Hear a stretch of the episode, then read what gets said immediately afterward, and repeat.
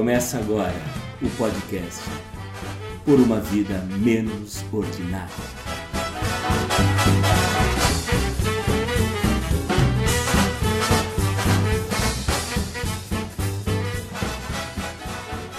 O poeta é antena da raça. A frase é de Ezra Pound, poeta e crítico literário norte-americano, uma das maiores figuras do movimento modernista da poesia do século XX. Pound expressa a necessidade da arte como força de resistência e atenção. Para o poeta, cabe ao artista captar as primeiras nuvens negras num céu em que começa a se formar a tormenta. Metáfora social e sem conceito meteorológico aqui. Os chamados anos de chumbo no Brasil, de 1964 a 1985, referentes à ditadura militar, são um bom exemplo da importância da arte como instrumento de mobilização e denúncia. Mas também são os artistas os primeiros a sentirem a repressão e a perseguição, pelo atrevimento de pensar de forma livre, diferente e liberal.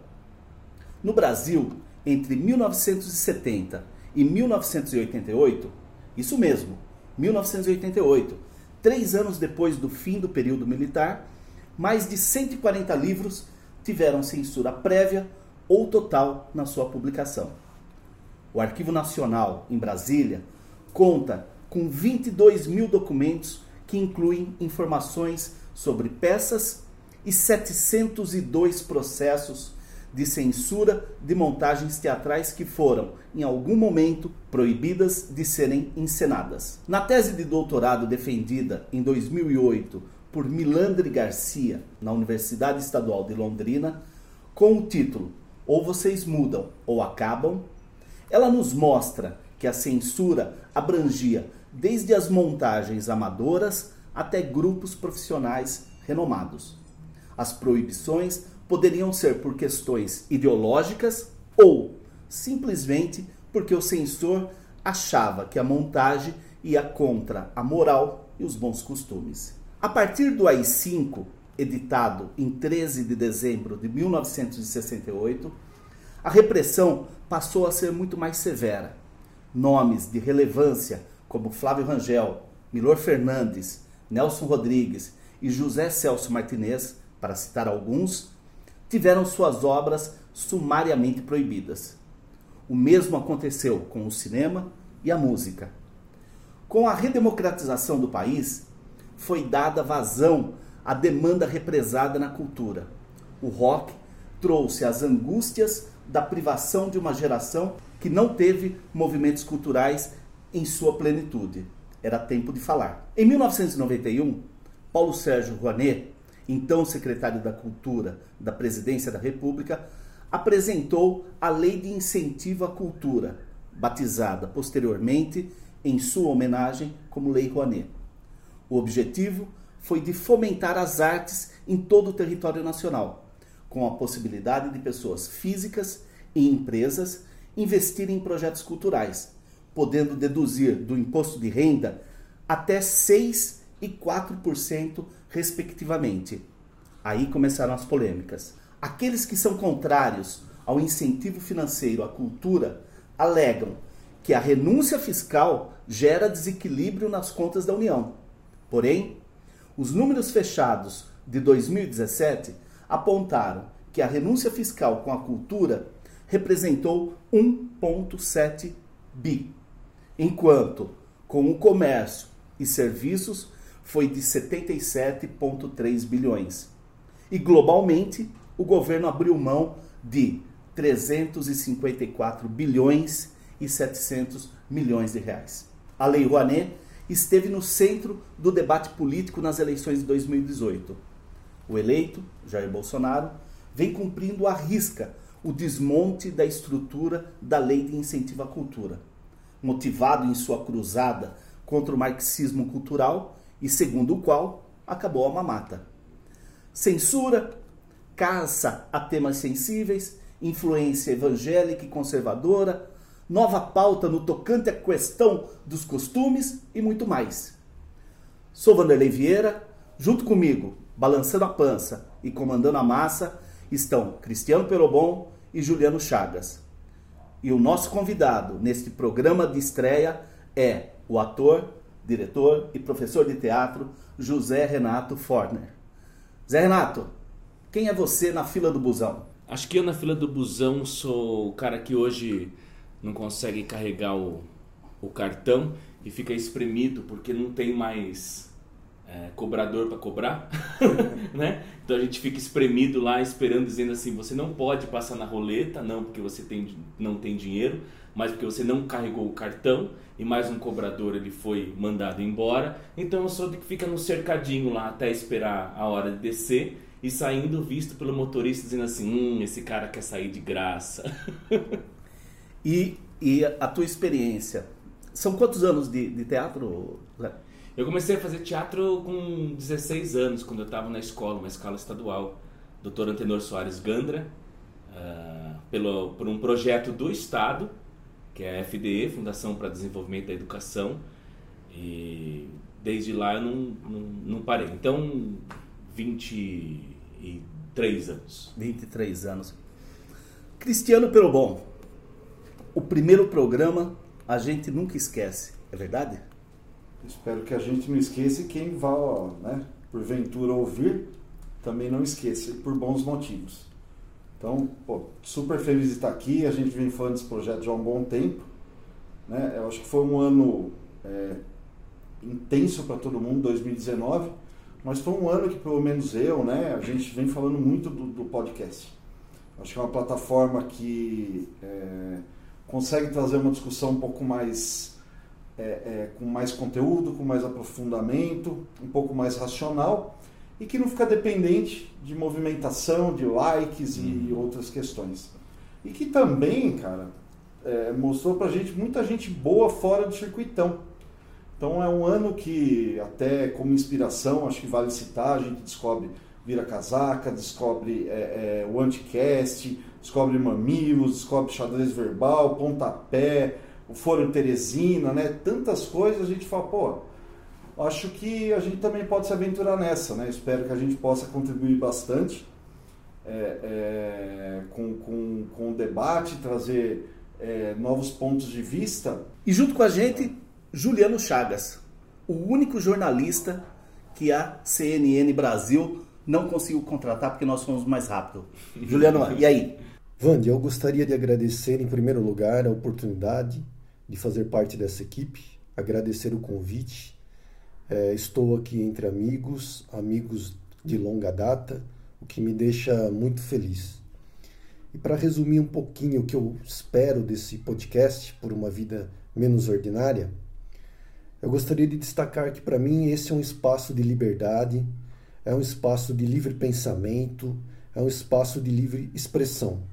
Então, como bem afirmou o nosso homenageado Nelson Rodrigues, e nós usamos essa fala dele na chamada do nosso podcast. A liberdade é mais importante do que um pão. Então é partindo dessa máxima que eu pretendo contribuir com vocês com ideias, informações, um pouquinho de análise, mas tudo isso temperado de uma maneira informal. Acho que esse é o meu desejo e é um desejo de todos nós. Já aproveitando a oportunidade também, Quero dizer que o podcast, que o nosso podcast Por uma Vida Menos Ordinária, já está disponível em algumas plataformas digitais como Twitter, YouTube, Spotify, SoundCloud. É simples e fácil nos achar. É só entrar numa dessas plataformas, digitar Por uma Vida Menos Ordinária e começar a nos seguir. Desejo a todos nós um 2020 de muitas realizações. Zé, para começar, é, passados 12 meses de governo Bolsonaro, com tudo que se ouviu sobre a cultura, com tudo que se ouviu sobre essa, esse desmonte da, da, da lei de incentivo à cultura, a, a lei Rouanet que entrou como um grande vilão, um grande mal nacional. Eu te pergunto o seguinte: há perigo na esquina e o sinal está fechado para nós? E também, havia mamata? o sinal pro o, o sinal pro artista ele sempre teve esteve vermelho, né? Acho que no máximo deu uma amarelada aí, mas ele sempre teve vermelho. É, porque o artista é aquele que contrapõe o que está no, no, no, poder, é o que contrapõe o, senso comum. E, mas, de certa forma, esse governo, esse um ano, ele, ele, ele criou uma, uma coisa que particularmente assim eu não, não conhecia que era uma a gente sempre ouve falar da, da ditadura né desses tempos terríveis que o Brasil viveu e acho que com uma outra cara isso está voltando e para mim isso, isso, é claro mas de uma forma que essa opressão ela ela funciona quase como que uma névoa como um, um alguma coisa que você não, não, não pode pegar né? Um, um é, é um, é um parece que baixa uma nuvem assim e isso te deixa é, de vez em quando com medo de falar e você não sabe de onde vem esse medo isso te deixa desanimado e você não sabe de onde vem esse desânimo mas como artista em sua excelência, isso eu tenho referência como os grandes, foram os que sempre foram contraventores e atravessaram esse, esse sinal fechado. Eu fiz uma, uma promessa para mim no, de, de 0,59 de 31 de dezembro para uma hora do, do dia primeiro, que é não esmorecer. Então acho que ao mesmo tempo que existe esse sinal vermelho, esse sinal vermelho dá a chance para a gente é, acelerar um pouco mais fundo e não deixar com que ele pare, porque se a gente parar, fudeu. Cris, o, o Ministério da Cultura ele durou exatos 33 anos. Ele foi, ele foi criado no, no governo José Sarney em 85 e foi oficialmente extinto em 2019. Perdeu o status de ministério para Secretaria Nacional. E essa Secretaria Nacional, ela não começou tranquila, muito pelo contrário. Né? Ao longo de 12 meses, nós tivemos três secretários, eh, já estamos no terceiro secretário nacional. Sendo que o, o segundo secretário, né, o, o, o antecessor ao, ao atual, o Henrique Pires, ele pediu demissão no momento em que houve a suspensão de um edital de filmes e séries que tratava dos temas ligados ao universo LGTB. E o próprio Pires, né, o próprio secretário nacional, disse o seguinte: continuar no cargo seria consentir a censura. E aí ele se demite. Né? Queria ouvir um pouco de vocês sobre, sobre essa perspectiva, quer dizer, quando o próprio indicado sente essa possibilidade de uma volta da censura. Ah, eu acho que é, o que é curioso, claro, você, você teve um, um, um no, começo desse governo, você tem várias áreas que não patinaram. Então você teve uma troca de pessoas, o próprio Ministério da Educação, uhum. enfim.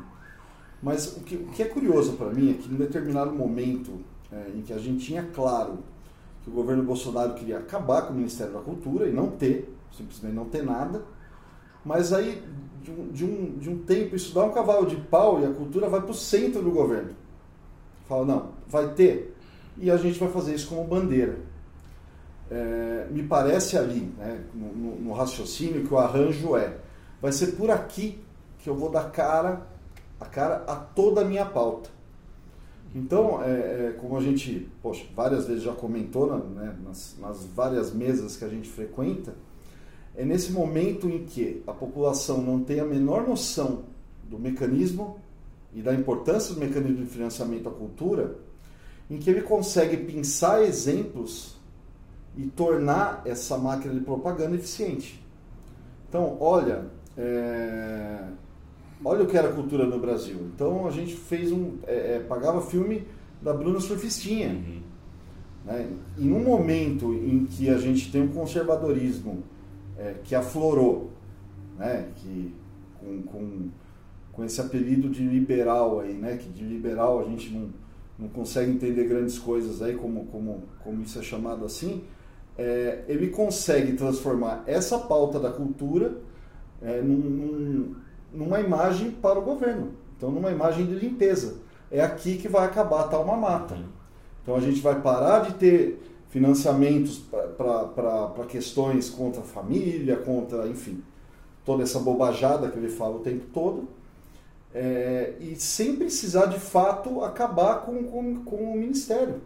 Né? Então ele faz uma reorganização, né? leva isso de um ministério para o outro e faz disso uma grande imagem. Então o que é curioso, que eu falei no, no, no começo do meu comentário, e que torna nesse momento irônico, é que a cultura está no centro do governo como tá, jamais esteve nesse período que a gente chama de democrático. Meu posicionamento, que eu acho que há um agravante também em relação a isso, porque é, há um discurso, pelo menos na minha avaliação, há um discurso muito claro e objetivo. Então, a gente dizer que esse governo, por mais delirante que pareça esse discurso do governo, ele é muito claro, muito objetivo é, e metodológico. É, Para mim, há uma desconstrução realmente dessa, do processo de cultura no Brasil. É, eu acho que o governo deixa isso claro nas suas ações. É, só uma coisa acho que, que é importante dentro de tudo que vocês estavam falando. É, é muito engraçado como, como essa desconstrução ela é feita primeiro, né, como, como todo, todo governo autoritário, ela é feita primeiro pelo, pelo discurso. Não é? Então, o, o atual secretário de Cultura Especial, é, o, ele, ele ganhou também esse, esse cargo maior por ofender publicamente uma senhora de 90 anos, né, a Fernanda Montenegro, onde constrói um pilar, uma base da nossa cultura e ainda viva. Se a gente pegar a Ancine, quando é, tiram todos os cartazes dos corredores físicos e virtuais, né, acabam com isso, me lembra quando foram queimados livros. Para mim, se associa é, igualmente né, essa, essa, essa destruição pelo discurso. Zé, deixa eu só te interromper. Você falou do, do secretário nacional, que é o Roberto Alvim. Sim. Recentemente, no dia 19 de novembro, ele declarou em Paris, num evento da Unesco, o seguinte: abre aspas. A arte brasileira transformou-se em um meio para escravizar a mentalidade do povo em nome de um projeto violento de poder esquerdista, um projeto mesquinho e que marginalizou a verdadeira pluralidade artística da nossa nação. O governo de direita vai devolver a arte aos espaços da arte Vamos promover uma cultura alinhada às grandes realizações de nossa civilização judaica cristã. Fecha aspas. O que, você entende disso? É a conversa de um lunático. De um lunático no sentido. Não, é, é, é, o Roberto, conheço ele, um cara muito inteligente, mas é lunático no sentido quando alguém prega que a arte, a arte do bem, a arte do bom e a arte do belo, né, o BBB. É, isso é teorizado como que sendo o, o melhor para uma nação diante de um olhar, você elimina o que a arte tem é, de, de melhor, que é a pluralidade. Então, a partir do momento que e ele, com, a, com ele, como artista, ele poderia ter a opinião dele. Agora, estando num cargo maior da cultura, é, e, e, pregando a isso palavras dele não são minha não são minhas mas uma, uma máquina de guerra cultural isso é perseguição né? o que, que ele entende como sendo uma uma um, um teatro esquerdista um, uma música de esquerda ou, ou mesmo o contrário né o que são as grandes realizações da nossa civilização judaica cristã, se não tudo, né? Quer dizer, como que você pega, que parte é essa que ele vê como é, a grande realização, né? Quer dizer, é, eu, eu acredito que é, é, é, o típico discurso a, autoritário e engajado uh, com, com um respaldo de tudo que foi construído no, no, sentido de angariar militantes é, evangélicos. Eu sinto muito mais um discurso de uma pessoa muito é, inteligente, querendo cumprir uh, o que ele quer, do que como uma, uma sinceridade de um patriotismo. De um projeto nacional. De um projeto nacional. É, ele sabe que com esse discurso ele vai principalmente agradar o presidente. Ele, ele, ele, ele, ele mediu forças com o Osmar Terra, na época em que, os, o, né, que ele era diretor da Funarte, ele mediu forças com o Osmar Terra. Osmar Terra perdeu. Ele, ele, ele foi galgado ao posto maior da cultura. É, estrategicamente, uh, construir um, um, um discurso para angariar militância. O que me preocupa, é, que mais me preocupa, porque muitas coisas me preocupam nesse governo, mas é quando um governo, seja ele de esquerda, de direita, chega para o artista e para o cidadão e diz: Olha, eu sei o que é melhor para você. Uhum. Então, acho que esse tipo de narrativa, como você disse, de discurso, para mim é inaceitável, como jornalista, como um cara da comunicação. Você impor uma vontade a partir de, um, de uma ideia, de um conceito, para mim é absurdo. A gente sabe que está em curso, né? Quem está no governo né, ganhou com uma pauta. Uhum. Essa é a pauta do governo. Uhum. É, eu não sei se você tem a mesma impressão que eu tenho. Né? Várias é, é, é pessoas tentaram dar o rosto como voz dessa pauta. Uhum. Aí você encontra, é, é, até que a gente acaba conhecendo o olavismo, né? que já Sim. é um termo hoje, né? já, é uma, já uma corrente de pensamento para esse tipo de, de, de, governo. Você acha que, dada a capacidade do, do Alvin, que ela é clara, uhum. é um cara com uma história no teatro, uma história de, de, nas artes, ou seja, tem uma capacidade intelectual. Premiado. Premiado. Né? Dá essa guinada, os motivos, enfim, são os motivos dele. Você acha que o governo Bolsonaro encontra alguém com capacidade intelectual para dar cara a essa pauta? Para mim, a capacidade intelectual do, do Roberto ele serve a um tipo de, de teatro muito né, cumprido com excelência, né, dentro do seu currículo, mas que jamais poderia ocupar um, um, um lugar público, porque um lugar público não é a ideia do, de, quem, de quem está nesse cargo que vai guiar e direcionar uh, as ideias de um povo. E, e, de novo, a arte, acho que dentro das pastas, ela é a pasta que mais abriga e que necessita de pluralidade, de diversidade e do controverso. E a partir do momento que a gente não tem esse controverso, né? Isso é, é, limado, é limado, é limado, é limado pelo discurso. Pior fosse pelo discurso só, que já é uma coisa terrível, é limado como direcionamento de dinheiro público para aquilo. Então, a partir do momento que uma pluralidade, que uma, é, uma oposição de ideia, que uma, uma vontade artística que não seja quem comanda aquela pasta, que não seja que agrade quem comanda aquela pasta, eu acho um, um assassinato da cultura, um assassinato, um assassinato. É, quando, quando ele estava ainda, o Roberto Alvim ainda estava na Funarte, é, aconteceram algumas coisas polêmicas, cito duas delas, que foi a, a, censura, né, a proibição de uma peça de teatro, né, a, a Res Pública 2023, né, 2023, ou 2023, sim. É, e também a declaração dele, né, ou a intenção dele em transformar um teatro público do Rio de Janeiro em espaço voltado somente para obras cristãs, ou seja, seria um, um lugar fechado onde teria uma única pauta. Então, para mim, é, é, é, essas duas situações na Funarte é, já deixava claro este caminho pelo qual você disse que que ele trilhou para chegar a, a, a, ao cargo máximo aí da Secretaria Especial de, de Cultura, né? Secretaria Nacional de Cultura. Juliano, me diz uma coisa. Quando a gente fala de, de Lei Rouanet, né? É, uma das grandes críticas que sempre é feita, que ela sempre financiou os grandes espetáculos. E aqueles grandes espetáculos que é, nem todo mundo tinha acesso, porque apesar do financiamento, né, da, da, da de, de, fazer parte da lei de incentivo, é, eles acabavam sendo é, restritivos por conta do preço e tudo mais.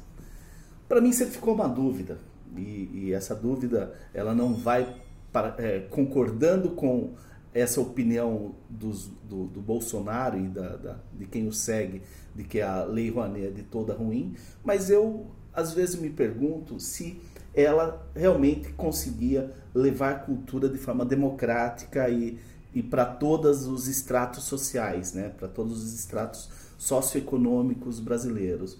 Que você vê disso? O que você pensa nisso? Olha, como o Cris já pontuou, primeiro, eu acho que a Lei Rouanet ela é eficaz. Né? Ela vem cumprindo o seu papel. É lógico, toda lei ela pode ser aperfeiçoada, pode ser melhorada, mas ela cumpre um papel. O que o atual governo fez foi colocar ela no centro da discussão, como se todo problema cultural do Brasil fosse por causa do seu financiamento, fosse por causa da Lei Rouanet, e na minha avaliação é uma coisa totalmente equivocada. Primeiro porque a população, de um modo geral, não conhece a Lei Rouanet, não entende da Lei Rouanet, então fica uma coisa, um vazio. Você está você tá acusando uma lei, você está desqualificando uma lei, que é uma lei que vem cumprindo, pelo menos na minha avaliação, vem cumprindo um papel social mesmo importante, e você simplesmente desqualifica ela e não tem uma alternativa também para o lugar dela. Você deixa um espaço vazio. É, então, nesse sentido, eu acho também trágico o que vem sendo feito. Né? Eu acho que muitos artistas sérios é, utilizam essa lei para divulgar os seus para patrocinar os seus trabalhos, para promover os seus trabalhos, e ela vem sendo, ela vem sendo cumprindo uma função social importante, pelo menos na minha avaliação. Zé, você na essa sua experiência, esses mais de, de 20 anos de, de teatro, né? É, você já teve é, trabalhos que, que usaram da, da, da, Lei Rouanet, que, que teve esse, esse aporte da Lei Rouanet? É, eu, eu nunca, nunca participei de um projeto que tivesse, que tivesse a, a Lei Rouanet como, como incentivo. Acredito que a Lei Rouanet ela, ela é importante, acredito que existam erros a serem é, corrigidos, mas a pauta não é essa. Para mim, a pauta é: eles utilizaram da Lei Rouanet, como disse Juliano, pela ignorância das pessoas, e é claro que não, não vão se aprofundar a lei, para uma, uma espécie de um discurso de demonização do artista. E volta, né? A mamata acabou ao que a gente de novo não sabe o quanto que isso, mesmo ela toda né, é, errada no, no, no, em alguns modos, a gente não sabe né, o quanto que ela deu de emprego, o quanto porque as pessoas as pessoas é, é recolhido o imposto das empresas mas as pessoas que prestam o serviço para aquele espetáculo acontecer, seja que vai montar o palco, seja que vai fazer a luz, sejam, sejam os atores, seja quem for que está naquele processo, elas vão pagar o imposto. E isso eu não tenho números aqui, não sou um conhecedor disso, mas já foi provado que, é, é, o, o, que o que se tem de retorno é maior do que é investido. A cada um real investido por patrocinadores em projetos culturais por meio da Lei Rouanet, R$ 1,59 retorna para a economia do país. O dado é resultado de um estudo sobre o mecanismo de incentivo divulgado em novembro de 2018, encomendado pelo Ministério da Cultura e realizado pela Fundação Getúlio Vargas. As conclusões mostram que 49,8 bilhões de reais foram injetados na economia nos 27 anos em que vigora a lei. É claro que é uma lei que, que, que precisa ser revista, mas para mim ela é muito mais um escudo que foi usado para demonizar a figura do, do, do, artista. Eu volto lá no começo, meu primeiro comentário. Né? O Zé falou agora da questão de, de demonizar o artista. Eu acho que é mais que isso. Eu acho que é uma questão de demonizar valores, dar cara para um discurso que a gente nunca sabe quem são eles a esquerda, o marxismo cultural, ou seja lá o que for. Então, encontra-se na Lei Rouanet é, é, algo que, no, do meu ponto de vista, precisava de alguma revisão? Não tenho dúvida. Você tem quanto tempo você citou, Van, de, de, de lei? 33 anos. 33 anos. Ah, não, desde 1991. Não, exatamente. Então você tinha mais do que é, dados para você poder analisar a efetividade disso, empregos gerados, público que foi formado, enfim, e fazer uma revisão em face até de novas manifestações culturais que uhum. talvez não estivessem sendo contempladas, questões mais populares, enfim, que tenham uma abrangência. Ok, né, vamos fazer uma revisão. Mas eu insisto no ponto é, é, em que pega-se a Lei Rouanet para você jogar tags como mamata, como desperdício de dinheiro público, como símbolo de corrupção, para sustentar um discurso que não tem apresentado nada durante um ano. Uhum. Então você vai citar uma. A, a, você mantém a plateia quente, mantém a guerra, mantém a polarização e traz a cultura como símbolo disso. Eu acho que a questão ela começa a ir além de, de uma questão meramente de, de discutir cultura. E está discutindo civilização aqui, gente. Eu nunca me servi, infelizmente, da Lei Rouanet, mas parece que tudo é colocado dentro de um, de um grande balaio. Né, eu, eu dei aula durante 10 anos né, numa instituição, uma comunidade de Jundiaí, que é, a, que é a cidade de onde eu vim, a cidade de onde eu tenho muitos trabalhos, que é o São Camilo, uma comunidade. Uh, trabalho com jovens, uh, fiz espetáculos às vezes para 12 pessoas, às vezes para 1.600, uh, enfim. E tudo isso parece que quando eu chego em algum lugar público e se fala que eu, ah, o que, que você faz? Eu sou ator. Parece que as pessoas, isso está no imaginário das pessoas, que ah, então você é ator, então você é, é, é contra o país, então você está mamando do, do, do, dinheiro do, do nosso país e você, junto com isso, está ajudando a, a fundar o comunismo e você não presta. Eu já tomei, já tomei, é, é, e por argumento só, hein? discutindo em, em mesa de bar. Eu já tomei é, na, na cara, já um, um, um, cara ele saiu diante de uma discussão sobre isso quando eu falo assim viu mas tem dados a lei Rouanet não olha ela, ela também ela promove emprego se não tivesse isso teriam mais pessoas desempregadas e quando você já teve gente que saiu foi num carro tirou uma arma mostrou para mim e depois foi embora no carro então assim o, o, é, o discurso ele foi plantado de uma forma tão engenhosa e tão é, tão maldosa que é, antes o que se tinha como, é, poxa, essa pessoa é artista, existia uma admiração de certa forma, existia, né? Hoje em dia, o ator, o, o artista, ele está rotulado como o, o, vagabundo que mama nas tetas do governo. Isso é um, pro, um projeto, é um processo de construção. Não é à toa, isso é pensado. Né? É objetivo e metodológico, pelo menos na minha avaliação. Sim. Então, e isso tudo, esse relato seu que é, eu acho importante, né? Porque as pessoas não ouvem um artista falar isso, né? Uhum. Assim, ou tem pouca oportunidade de ouvir um relato tão, tão visceral, tão verdadeiro, né?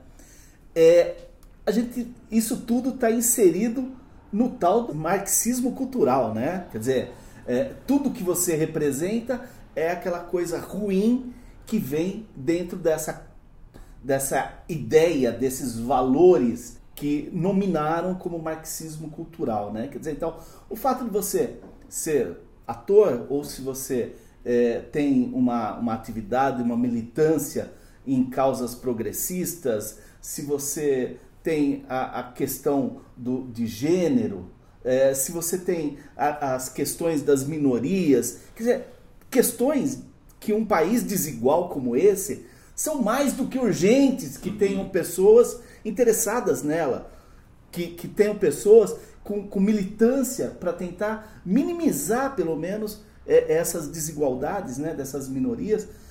Mas tudo isso virou marxismo cultural. Tudo isso virou um demônio, uma, um inimigo a ser combatido. E esse inimigo, a princípio, ele vai ser combatido com leis, com, com regimentos, com questões governamentais. Mas num segundo momento, e esse segundo momento eu tenho a impressão que ele já esteja acontecendo, você tem um combate físico de rua. Quer dizer, o seu depoimento, Zé Renato, uhum. mostra que você já tem é, é, esse combate físico. E até e, e, e onde nós vamos parar? Para onde nós vamos? Até onde vai? É, é, é, essa guerra santa. E eu acho, desculpa, é, rapidinho, eu, eu acho que o, o maior problema é que esse combate, quando chega às vias de fato, né, ao físico, o duro é porque você não tem como você combater a ignorância. A maioria das pessoas que acusam né, marxismo cultural, você está promo promovendo uma agenda progressista. São as pessoas que nunca leram Marx. E a questão é que é, nem, a, questão é combater a, a ignorância. Chegou ao ponto, no começo desse ano, eu fiz, um, eu fiz uma leitura de uma peça chamada Judas, do, do Marcos César Duarte, e eu recebi inbox no meu Facebook, era, foi, eu fiz na sexta-feira santa, um, e eu recebi um, inbox no Facebook dizendo assim, como você pode, numa sexta-feira santa, uh, macular uh, uma data tão importante e, e, o texto, a única coisa que ele fala o tempo todo é de amor. As pessoas elas, elas não viram, elas não se, se, é, se disporam a ver e mesmo assim é um ataque é, generalizado, generalizado. Bom, a gente não precisa muito assim fazer um esforço de memória para se lembrar que é, no início do ano passado, ou final de 2018, não me lembro, teve aquela peça da transexual que, que representava Deus e ela foi proibida no estado inteiro, uhum. né? Quer dizer, foi sumariamente proibida, assim. Aconteceu em cidades do interior, como aconteceu no Sesc de São Paulo, enfim. É, Porto é, Alegre. Porto Alegre, enfim. Eu estava lendo esses dias numa entrevista do professor Marcos Nobre da Unicamp, um sociólogo, e ele tem uma tese que eu acho muito interessante, que ele diz que o governo Bolsonaro, desde a sua, é, desde a pré-campanha, da campanha mesmo para a eleição, é um governo que foi pautado muito na, no colapso. É um governo que des, desorganiza para tentar governar. Uhum. Essa é a tese dele, que eu acho bem interessante. Eu queria ouvir a sua opinião. Você acha mesmo que esse é um governo de colapso? Você acha que esse é um governo que faz questão de desorganizar a sociedade de uma forma geral, principalmente no meio cultural? Porque é um governo que, do ponto de vista de políticas públicas, e aí dentro da sua área, que é a cultura, é um governo que não apresenta grandes coisas. Então, é, na opinião do professor Marcos Nobre e também na minha opinião, me parece que é um governo que está muito mais preocupado em destabilizar né, as coisas do que realmente organizar e propor alguma política pública. É, eu acho que tem, tem aquela máxima de que antes de, de, de fala, antes de construir você tem que destruir, né? É, e a, mas a, a, destruição ela só é feita, ela só consegue fazer desse modo confuso como é esse governo, através apostando na ignorância das pessoas. E veja, não estou aqui falando ignorância porque parece que é até uma agressividade, né? Falando de um tom agressivo. Não, é ignorância no sentido de desconhecer. E eles apresentaram um cenário, e aqui a pauta é cultural e artística, eles apresentaram um cenário de um, de um movimento que as pessoas não conhecem, né? E as pessoas compraram isso por ódio de um governo anterior, por tudo que foi construído antes. Então eu acho sim que é, é, a confusão ela é como estratégia de combate. Né? Que nós não podemos esquecer que o, o nosso atual presidente ele veio ainda caminhando mal e porcamente com a sua mala de paraquedas rota mas ele veio de uma formação e se vende como um cara do, do exército, o grande cara, né? Que foi expulso, e, é, enfim. Mas é, eu acho que é uma, uma estratégia de massa. E aí, como ele não sabe lidar com a cultura, porque ele não conhece, ele é total ignorante nesse sentido, ele é, angariou para ele, puxou para ele, um cara muito é, inteligente sobre isso, para propagar essas ideias confusas e propagar ideias de máquina cultural e cada vez mais desconstruir a ideia do, do artista, que é uma pessoa que tem um ofício igual é, qualquer um, só que o ofício dele é fazer arte, o ofício dele é, é, é, mexer com, com a sensibilidade das pessoas, é colocar questões, é fazer questionamentos, é, enfim. É, é um, e é muito engraçado, porque é, é uma parcela muito pequena se for ver, mas, mas da, da sociedade. Né? Temos vários ofícios, várias profissões, mas esse governo ele vem com, com uma força de uma onda gigantesca em cima dessa pequena parcela. Por quê? Porque é, o artista, em qualquer sociedade, ele é sim uma, uma, uma referência. Uma referência e não do que como pregação, como se fosse um pastor, mas uma referência de uma canalização da sensibilidade daquele povo. É o artista que, que é, uh, de certa forma, escreve historicamente o, o, a, a, a, vida de uma sociedade. E, e destruir isso, para mim, é, é, é muito, muito, muito triste. Por isso que a gente precisa passar o sinal vermelho. Por isso que a gente não pode. É, eu, eu, até eu coloquei, primeira música que eu coloquei no primeiro do ano foi aquela do Belchior, sem querer ser saudosista, mas é. Tenho sangrado demais, tenho chorado pra cachorro. Ano passado eu morri, mas esse ano não morro. Porque tem que ir pra frente. Tem, por isso que eu acho, inclusive, o que essa discussão que, que está acontecendo aqui, acho que como primeira pauta de um, de um, de um nascimento de um, de um podcast, a gente discutir cultura e discutir arte, eu acho de um. Por isso que quando veio o convite, eu falei assim: eu vou, vou com gosto. É, porque sim, é, é a arte, a cultura, é a base de uma civilização, é a base de uma sociedade. E a gente não pode ficar calado e ao mesmo tempo também não entrar no jogo deles, porque isso também paralisa. Se entrar no jogo deles também paralisa. A gente tem que pensar sobre tudo isso, discutir como a gente está discutindo aqui e ir para frente. Cara, isso que você está falando é, é, algo que eu estava pensando aqui, eu estava ouvindo todo mundo, né? É, uma coisa assim, a gente precisa ter clareza das coisas. Né? Então, a gente vem esse ano todo, acho que se alguém precisava de um tempo para entender algo que já vinha gestado há alguns anos, uhum. né, é, é entender toda uma mudança, toda uma mudança dinâmica na sociedade, com transformação digital, com o advento das redes sociais, com uma série de questões. Uhum. E, e, muita gente ignorou isso. Né? A classe política, com a sua miopia é, é, é natural, ignorou isso. E a gente vê a, a votação de outros é, expoentes de centro-direita, de direita, como como foi. É, e entender também que é um projeto de destruição. Ponto. Então, uhum. chega a deixar graça.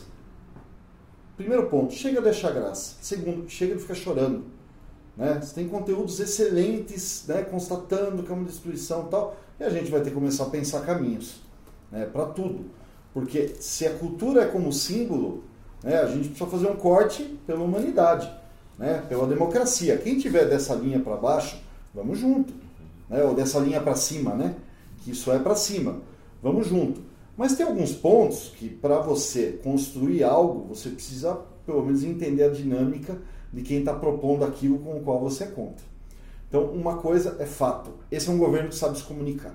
Uhum. Uhum. Que sabe, numa estratégia de reducionismo, né, de palavras fortes, né, da mamata, é, é, enfim, né, de se dá a uma claque em frente a, a, a, ao, ao, palácio, né? Uhum. É, tá falando com, com, com, uma meia dúzia ali de apoiadores e a imprensa ali captando e caindo num jogo raso, a gente precisa entender. Então, que comunicação é essa que atinge as pessoas? Porque você não tem, é, é, numa massa de votos que teve esse candidato, a gente já teve outros candidatos de outros campos, né? vamos citar o Fernando Henrique, vamos citar é, é, no próprio, o próprio Lula, que também, quando ganharam eleições, ganharam com votações expressivas. Então a gente tem com quem conversar.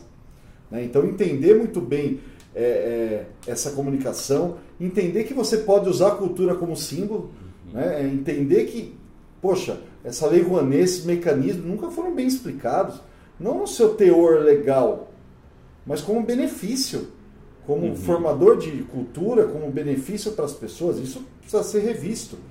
Né? Então a questão toda, para mim pelo menos, é passar a pensar como sair dessa armadilha. Né?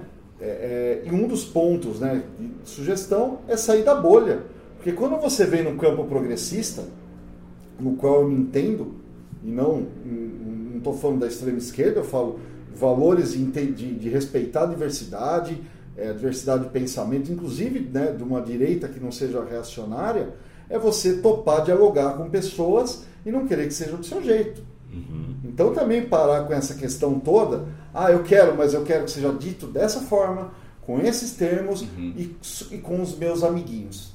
Né? O lado de cá vai ter que entender que essa forma de comunicação mudou é, e que você vai ter, vai ter que dialogar com mais pessoas. Ou a gente vai morrer afogado, Uhum. porque o outro campo está ganhando. E a, e a, a sua observação, temos que acabar, parar de achar engraçado, quer dizer, parar de, de, de achar que tudo é distração mediática, porque quando eles reduzem as questões de gênero, por exemplo, essas discussões da, da questão de gênero na, nas eleições, a mamadeira de piroca, e, é, e, e faz disso, e o kit gay, né? E faz disso é, uma verdade absoluta, e essa verdade absoluta entra na cabeça e nos corações das pessoas de uma forma definitiva, e hoje, não por um acaso, a ministra Damares é a, a, a melhor avaliada, a, a que tem o maior reconhecimento dentro do, do ministério junto à população, quer dizer, é comunicação. E eles estão se comunicando, estão se comunicando bem, né? E, e eu acho que a gente não, não acordou ainda pro, pro, pra- pra- pro embate, né? A gente não, não se encontrou ainda no ringue. é, estamos atordoados ainda, né? Só que já acabou o primeiro ano, quer dizer, e, e a máquina está em movimento, e, e os propósitos estão em movimento, né? As ações estão acontecendo é, desse lado retrógrado, conservador, atrasado, que eles estão nos empurrando.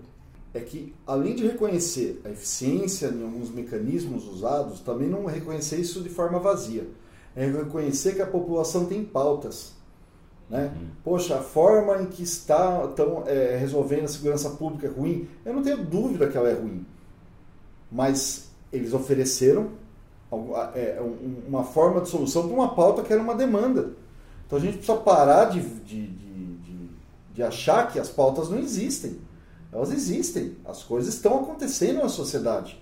Quando você fala que tem mamadeira de piroca na escola e a maioria dos pais acredita, você no mínimo tem que entender que tem uma distância entre comunidade e escola, né? que precisa ser recuperado, ou se é que um dia teve né? uma, uma aproximação. Então, acho que um reconhecimento de pauta, um reconhecimento de métodos é, e, e tapar um pouco o nariz e não querer impor uma estética. Né? As coisas, de uma certa forma, mudaram. Né? É, vocês sabem que tem haters profissionais hoje, né? Então a gente já vai avisando os haters profissionais que por uma vida menos ordinária é, não gosta do governo Bolsonaro, não gosta das propostas do governo Bolsonaro, não gosta daquilo que ele pensa para o Brasil. Então os haters profissionais, coloque mais o nosso podcast aí na, na lista, por favor. Mais alguma coisa, Zé Renato? Cara, eu queria falar um pouco, a gente falou muito de, da, da, da Lei Rouanet, Claro. é, mas eu queria falar um pouco sobre o incentivo ah, financeiro mesmo, através da, da política pública, que eu acho que ela é extremamente necessária se a gente pegar grandes artistas de- de- do que são exemplos para a gente no- em, em toda a Europa ou em todo lugar que é considerado mais civilizado, eles tiveram esse, esse apoio governamental para realizar as suas obras. E o grande lance é você ter um apoio governamental que não tenha realmente viés ideológico. né? O que a gente está vivendo hoje é uma, uma censura de, travestida de, de um viés ideológico esquerdista ou opositor ao que, ao que o governo pensa. Ah, eu acho fundamental o apoio, seja municipal, né, estadual e federal, para que os artistas realizem não o que eles entendem como a- a- ajudando a sua, a sua máquina a girar em termos de divulgação do seu trabalho, mas como que, que, que, que esses incentivos ele, eles propaguem as singularidades de cada artista. né? Porque, de novo, o artista ele é sim uma antena da história, dos anseios, das tristezas é, de um povo. Eu vou ilustrar isso que você disse com uma frase é, do prefeito Bruno Covas, numa entrevista a Mônica Bergamo, hoje, é, na Folha de São Paulo. Ele diz assim: a cultura não é a que eu aprecio, é a que representa o que o povo pensa. Achei essa frase dele assim muito interessante uhum. para esse esse momento que nós estamos vivendo. Cris? Cara, é, poxa, já falou bastante coisa. É, espero né, que desse segundo ano em diante comecem a surgir nomes, comecem a surgir formas de, de, de reagir a tudo isso. Né? Eu, eu vou insistir, quem ouvir esse primeiro episódio do podcast vai falar, cara, esse cara está martelando num ponto, e meu amigo, eu vou martelar nos próximos também. Né? A gente precisa se unir. Então, mais do que uma questão de direita ou esquerda, eu, eu me vem uma lembrança da campanha das diretas já, da luta pela democracia, de palcos plurais. A gente precisa reconquistar um, um campo, né? É, um campo onde torcidas convivam, onde se põe a bola no meio do campo e a gente jogue e possa jogar. Hoje não tem campo, não tem bola, não tem jogo. Né? A hora que tudo isso tiver reconquistado, a gente volta, né? volta a debater se você a economia vai ser um pouquinho mais para cá, um pouquinho mais para lá, como é que vai se financiar isso ou aquilo. Até porque os mecanismos de governo, as representações vão ter que se renovar. O mundo está mudando, o mundo está transformado, né? Então espero que esse segundo ano, daí para frente, a gente consiga é, encontrar essas formas e pessoas dispostas a dialogar de fato, né, e menos projetos pessoais. Que a gente não fique preso numa polarização idiota. Oxalá. Que me assusta é no sentido de será que essa polarização vai acabar ou ela tende a se agravar? Né? É, eu acho que falta sim políticas públicas para a cultura, só que também a gente não pode desprezar o que existe. Eu acho que existe coisas interessantes sendo feitas no, no Brasil, coisas importantes. Não são grandes espetáculos só que levam o público para o teatro, levam o público para o cinema. Eu acho que existe sim é, um fomento da cultura na periferia, como o próprio Zé Renato falou, a experiência dele no São Camilo, por exemplo. Eu acho que nas periferias estão acontecendo coisas muito, muito interessantes nesse país. É só a gente abrir o jornal, ler um pouquinho, a gente acessar um conteúdo que realmente seja de confiança, não, não ficar preso às redes sociais, às fake news.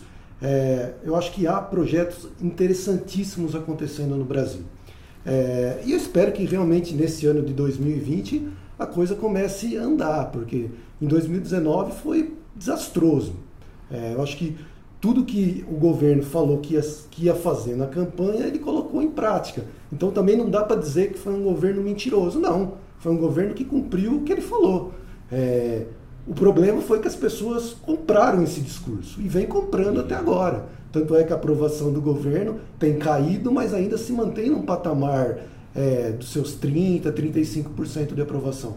Então quer dizer que ainda há muitas pessoas que se identificam com esse governo, com as políticas que estão sendo propostas. Eu acho que é o tempo de se, de se reorganizar, de organizar a sociedade e a gente tentar construir uma alternativa para tudo que está aí. Só, só claro que nós estamos encerrando, eu não, não poderia deixar de falar isso, porque é, ao mesmo tempo que eu acho muito triste, por exemplo, ver um, um Chico Buarque tendo que retomar tudo que foi dito lá em, em, em 60, em 70, né? E parece que tem que dar de novo a mesma cara. Eu acho, é, pensando um pouco, eu, eu gostaria muito de estar aqui falando sobre é, projeto X, projeto Y e como que a gente desenvolveu determinado espetáculo e como que a gente estava pensando, né? E, e é claro que a gente não pode falar sobre isso agora. O tema é mais urgente, porque não tem a ver com, com cada um, tem a ver com, com um coletivo que é muito maior. Mas para as pessoas que estão ouvindo, é, dizer que o, o artista ele, ele, ele, ele trabalha, ele passa noites em claro, ele tem as contas para pagar, ele passa horas em salas de ensaio, ele, ele tenta pensar e condensar a humanidade, uma parcela do pensamento da humanidade num espetáculo, numa música, numa poesia. E eu tenho certeza que quem está ouvindo aqui agora o podcast já se emocionou em algum momento ouvindo uma música, vendo um filme, vendo uma peça de teatro, tendo emoções é, desconhecidas que foram suscitadas por, por aquela, aquela peça, aquela, aquela obra de arte que você estava vendo, aquela, aquela música em algum lugar que, que guarda um, um, um passado no, no seu íntimo. E para encerrar mesmo a minha participação aqui, é, eu queria lembrar de duas frases. A primeira de um grande dois dramaturgos brasileiros de máxima importância. Um, o primeiro é o Plínio Marcos, que diz: é, E não será sempre em jardim sem flores, debaixo de céu sem estrelas, nas margens dos córregos por onde escomo a merda, que eu armarei a minha poesia. Eu quero fazer a minha alma eu preciso fazer a minha alma. Eu quero tentar. E aí, para encerrar mesmo, uma frase curta do Nelson Rodrigues, que diz, com aquela voz rouca, aquele cigarro de canto, odeio a burrice, porque ela é eterna. Zé, muito bom, muito bom. Muito bom. Olha, o nosso podcast ele vai trazer todo o programa é, o que nós entendemos como ordinário e o que nós entendemos como extraordinário, né? E para esse nosso primeiro programa, como ordinário, a gente elegeu a promessa do ano novo, que é de fazer a dieta, ir para a academia, ir para o inglês, parar de beber e toda essa mentirada que a gente sabe que é mentira. Como extraordinário, é, muito oportunamente ao nosso tema de hoje, é o festival Verão Sem Censura, promovido pela Prefeitura de São Paulo, que vai do dia 17 de janeiro ao dia 31 de janeiro. Tudo que de alguma forma foi censurado no ano de 2019 será apresentado é, no Verão Sem Censura, promovido pela Prefeitura de São Paulo de 17 de janeiro a 31 de janeiro. Mais de 10 dias. Mais Ou de 10 dias. É, existe, existe, é, existe uma esperança, né? Então, esse é o nosso extraordinário. E agora, nós vamos para a nossa rodada de dicas. É, por quem eu começo? Vamos deixar o convidado é, por último. Assim, ele já que a gente jogou ele numa fria, ele tem tempo de pensar. Juliano, sua dica. Eu gostaria de destacar um filme e um romance que para mim foram muito importantes em 2019. Primeiro, o filme Dor e Glória, do Pedro Almodóvar, que já está disponível na plataforma de streaming Now. É um filme belíssimo, com uma interpretação sensacional do Antônio Bandeiras. E sem querer dar spoiler aqui, eu diria que a temática do filme fala sobretudo do desejo. Então, Dor e Glória foi eleito pela revista Time o melhor filme de 2019 e vale muito, muito a pena assistir para quem gosta de cinema, de um bom cinema.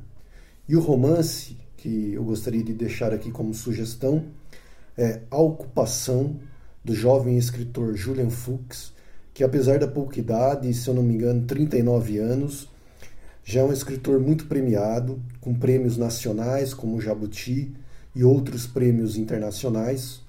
O romance é estruturado tendo como ponto central a ocupação 9 de julho em São Paulo pelo movimento MTST, mas com outras histórias paralelas, como a própria vida do escritor e seu alter ego, o Sebastian. É um romance que fala sobretudo de perda e resiliência. Foi lançado em dezembro, em meados de dezembro. Eu tive a oportunidade de lê-lo no final de dezembro e para mim foi uma grata surpresa. Então eu gostaria de deixar aqui essas duas sugestões para os nossos ouvintes. Cristiano? Cara, eu tenho algumas. Como é a primeira, então vou dar uma abusada. Depois a gente vai ver Abusa. como é que as coisas ficam. Primeiro é um, um álbum, a gente já ouviu várias vezes, mas para mim foi uma coisa muito legal do ano passado, que é o Abaixo de Zero do Black Alien. Né? Hum. Rap de muita qualidade e tal. Essa voz, essa facilidade de comunicar com o público que está querendo tá querendo ouvir. Então a gente precisa, meu, pegar esses caras, são os novos poetas, enfim, eles estão conseguindo comunicar com uma massa. Se a gente tem um exemplo negativo de como fazer isso, a gente tem esses caras também. Vamos olhar para eles. Eu acho puta disco, lindo. É... Já em matéria de audiovisual, algum, são um filme que é o Parasita, acho que bastante gente já viu, também me impressionou muito, filme sul-coreano, falando de várias questões sociais, de desigualdade, preconceito. E, cara, é muito legal que a gente vê que, que não é só aqui, quando a gente fica falando que tudo é lindo fora. A série Watchmen, quem conhece quadrinhos, também uma forma muito lúdica também de crítica social, muito baseada em racismo. E aí é muito legal você não ter, ter a coisa o tempo todo erudita, tal, né, sobre, sobre essas questões e pô, pegar uma, uma nova geração do tema. E a série Years and Years, que é para ser uma distopia né, sobre autoritarismo, mas eu acho que ela já está atrasada em relação a gente. Então vale a pena fazer, fazer essa comparação. E por último, um livro que eu, que eu finalizei semana, que eu acho que fala muito é, é, da nossa sociedade. Acho que a gente lê algumas coisas para ter empatia com as pessoas, né? que é o livro Neopentecostais, Sociologia do Novo Pentecostalismo, do Ricardo Mariano. É uma tese de doutorado dele, né?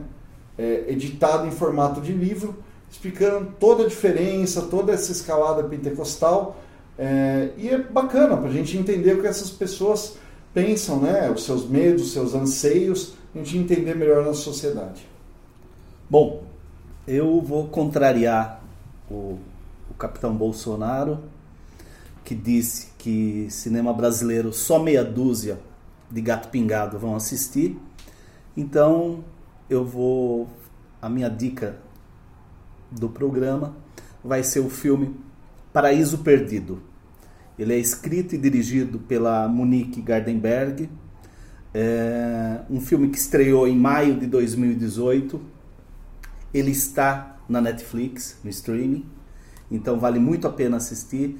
É um elenco muito legal com Lee Taylor, Júlio Andrade, Seu Jorge, Maria Gali, Erasmo Carlos, e uma trilha sonora sensacional, uma trilha sonora é, que foi que foi ficou sob a responsabilidade do Zé Cabaleiro, vale muito a pena, mas muito a pena.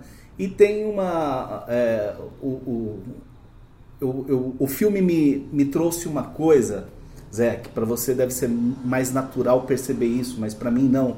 Assim, como a mão de um diretor pode mexer no elenco de uma forma é, magistral. E, e nesse filme da Monique Gardenberg você percebe muito bem a mão da diretora.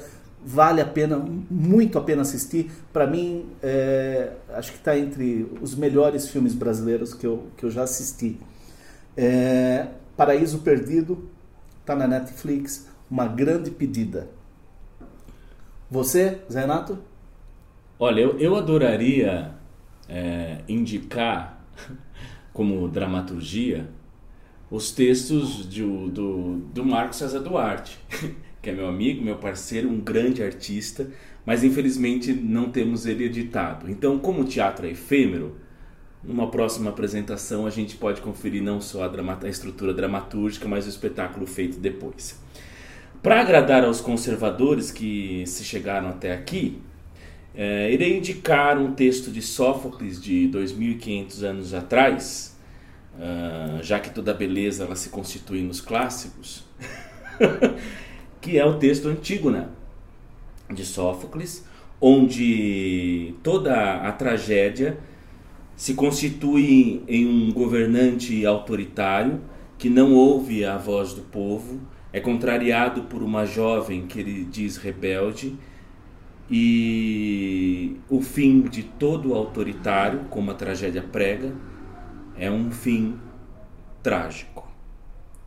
E para não acabar assim, e falando dos novos, queria indicar um clipe que tá, que eu faço uma participaçãozinha de um aluno meu, aluno que foi meu, numa, numa escola, que eu dou aula, e para registrar a força dessa gente jovem que continua fazendo apesar de tudo, chama Doce Caminho, do Vinícius Maranha, tá no YouTube, Doce Caminho, em que existe a esperança. A juventude, ela traz sempre a esperança.